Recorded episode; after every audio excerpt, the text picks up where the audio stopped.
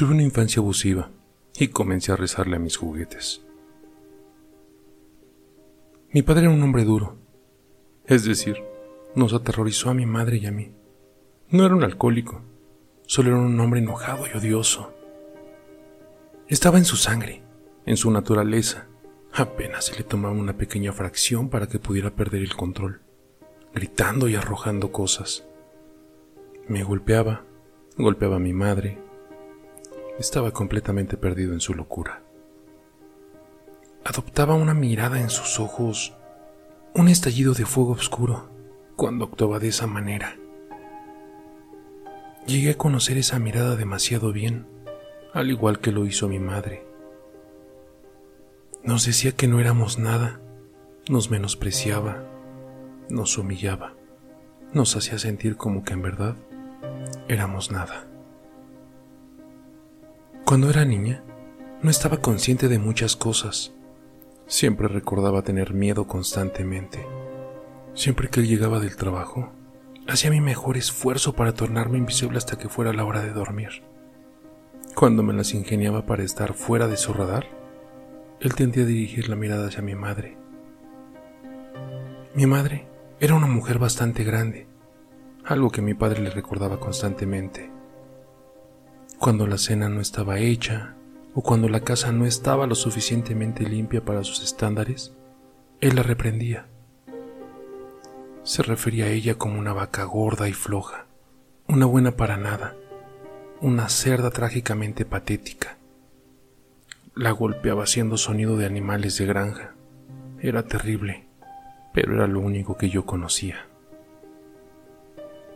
Como dije, mi madre era una mujer grande pero era un alma tímida. Hablaba con tonos susurrantes, probablemente por los años de abusos, y nunca levantaba su vista del suelo. Estaba avergonzada de su peso, pero la comida era uno de los pocos consuelos que encontraba. A veces, por la mañana, escuchaba desde mi habitación a mi padre gritándole antes de irse a trabajar. Yo salía a la cocina y ella estaba sentada en la mesa del comedor con medio litro de helado, llorando y comiendo. La mayoría del tiempo ella estaba con moretones, un recordatorio de mi padre de que él siempre estaba al mando. No sé por qué ella no lo dejó, y no sé por qué nadie tomó la iniciativa y nos ayudó. Me sentía como una prisionera en mi propia vida. Me sentía como que algo estaba mal conmigo. No entendía por qué mi padre se enojaba tanto. Recuerdo que en mi séptimo cumpleaños, mi madre me compró un animal de peluche. Bueno, en realidad no era un animal, era un fantasma de felpa. Era más o menos el tamaño de dos puños, de color negro. Tenía dos grandes ojos azules, y la tela estaba conformada de manera que el fantasma tuviera una cola pequeña en forma de una lágrima retorcida.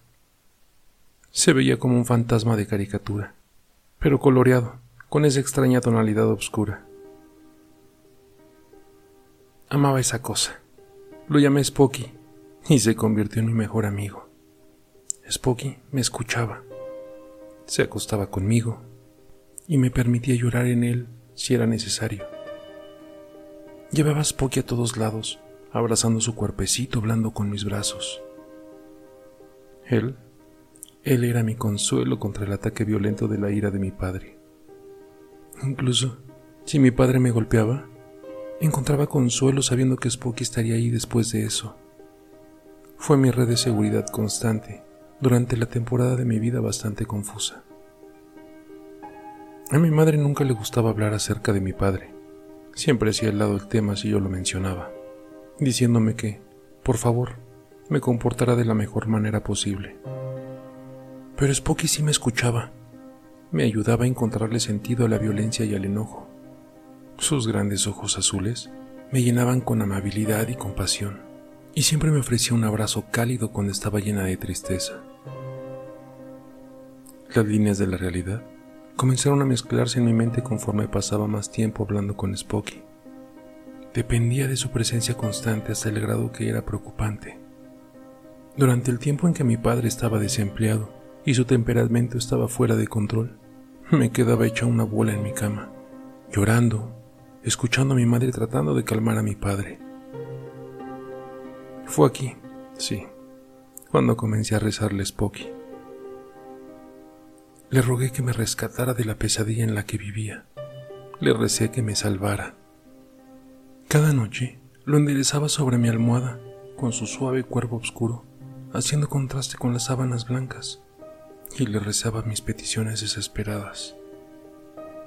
Comencé a creer que Spocky estaba vivo.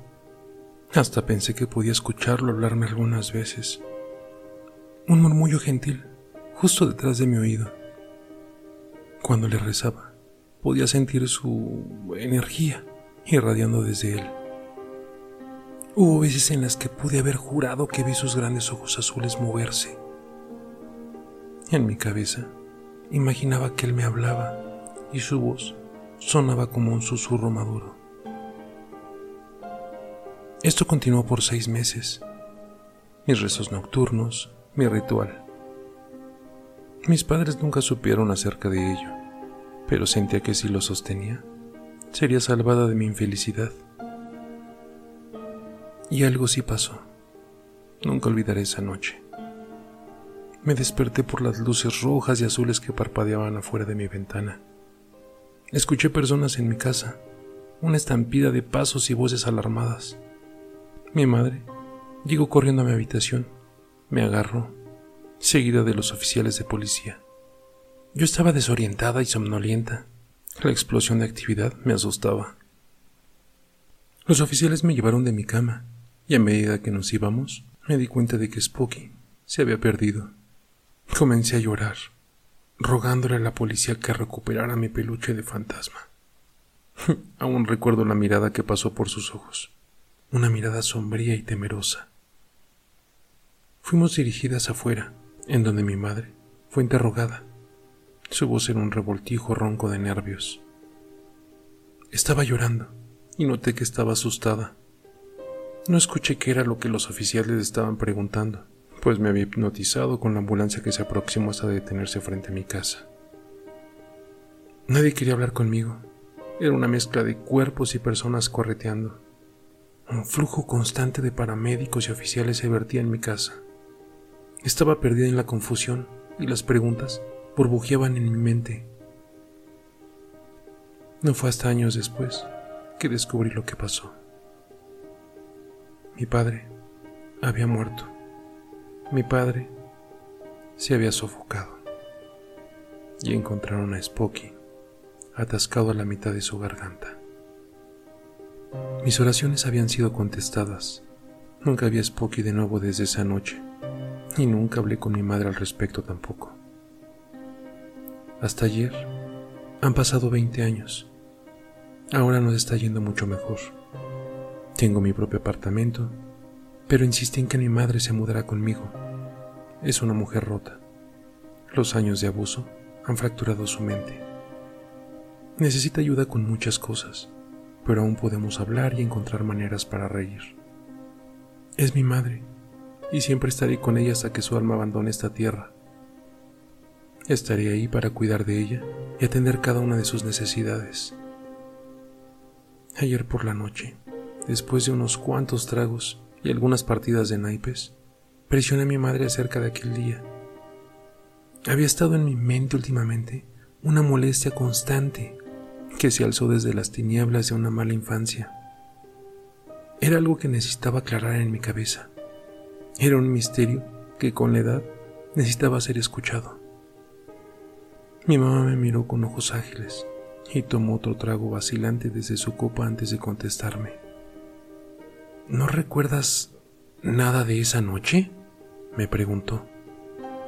Negué con la cabeza. Sus ojos se ampliaron.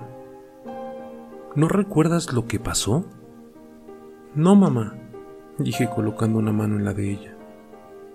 Lo único que recuerdo es despertarme en mi cama por las sirenas de la policía. Le dio otro sorbo a su copa y la colocó en la mesa con una mano temblorosa.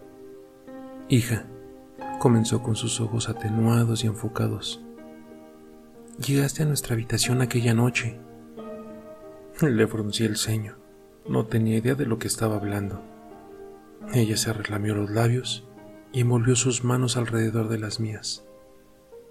Hija, me dijiste que nos querías liberar de tu padre. Mi corazón se comenzó a acelerar. Mamá, ¿qué sucedió? El dolor entró en sus ojos.